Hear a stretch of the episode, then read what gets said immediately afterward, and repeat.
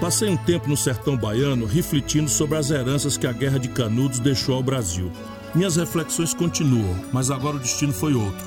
Salvador, maior cidade negra fora da África e berço de movimentos fundamentais para a afirmação da negritude brasileira.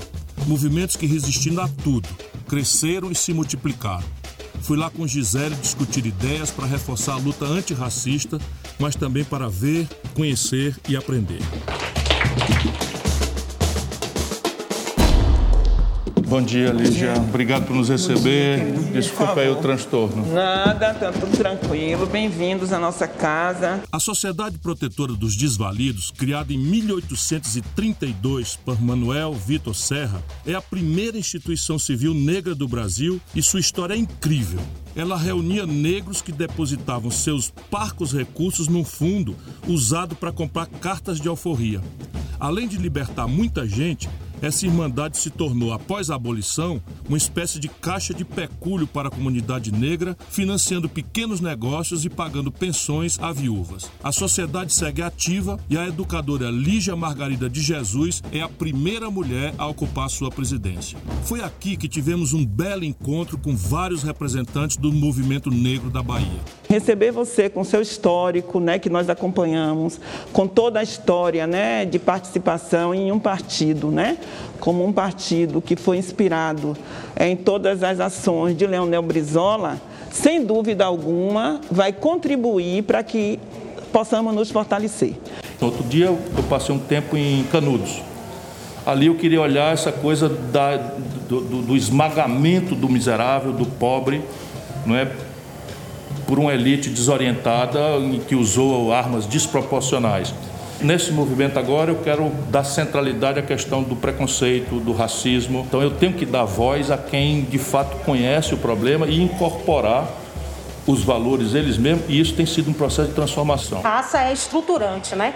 Raça estrutura o capitalismo, assim como o patriarcado e o machismo também são estruturantes. Eu acredito hoje que o racismo funda o sistema e a sua perversão. As grandes corporações brasileiras, 500 maiores empresas, quando você vai olhar, 5% apenas dos membros do conselho de administração das 500 maiores empresas são negros.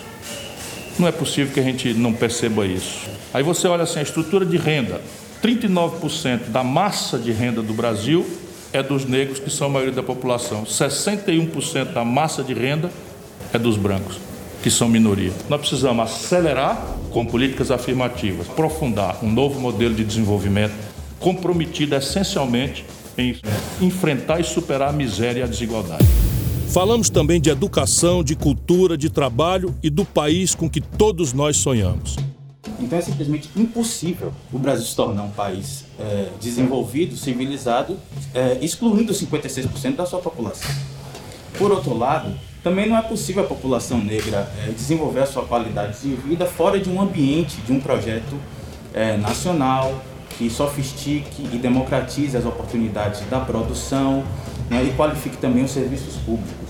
Algo já foi feito nesse sentido e a gente pensa que isso pode ser aprofundado. E aí é o debate da retomada do desenvolvimento. Entre 2010 e 2020 crescemos zero. Se você não cresce, a riqueza, e ela já é muito perversamente distribuída, a, a disputa pelo, pelo pão aumenta muito a quantidade de boca e, eu, e o pão é o mesmo. Então é muito difícil que você distribua a renda, que é a grande tarefa, se o país não cresce. Eu estou querendo mudar uma realidade que é terrível, poderosa. 1% dos brasileiros mais ricos são hoje donos da metade da riqueza do Brasil. E nós precisamos mudar isso. E eu não tenho força para mudar isso se eu não despertar a nação brasileira, que ela se levante. E essa nação que eu quero ver de pé não é feita pelos poderosos e danadões da nação, são feitas pelo nosso povo. Saí revigorado desse encontro, mais convencido do que nunca de que o Brasil tem jeito, tem gente disposta a lutar para transformá-lo num país melhor. Senti essa mesma energia, esse mesmo compromisso nos outros encontros que mantive em Salvador. Nós vamos mostrá-los muito em breve em nossas redes. Até lá!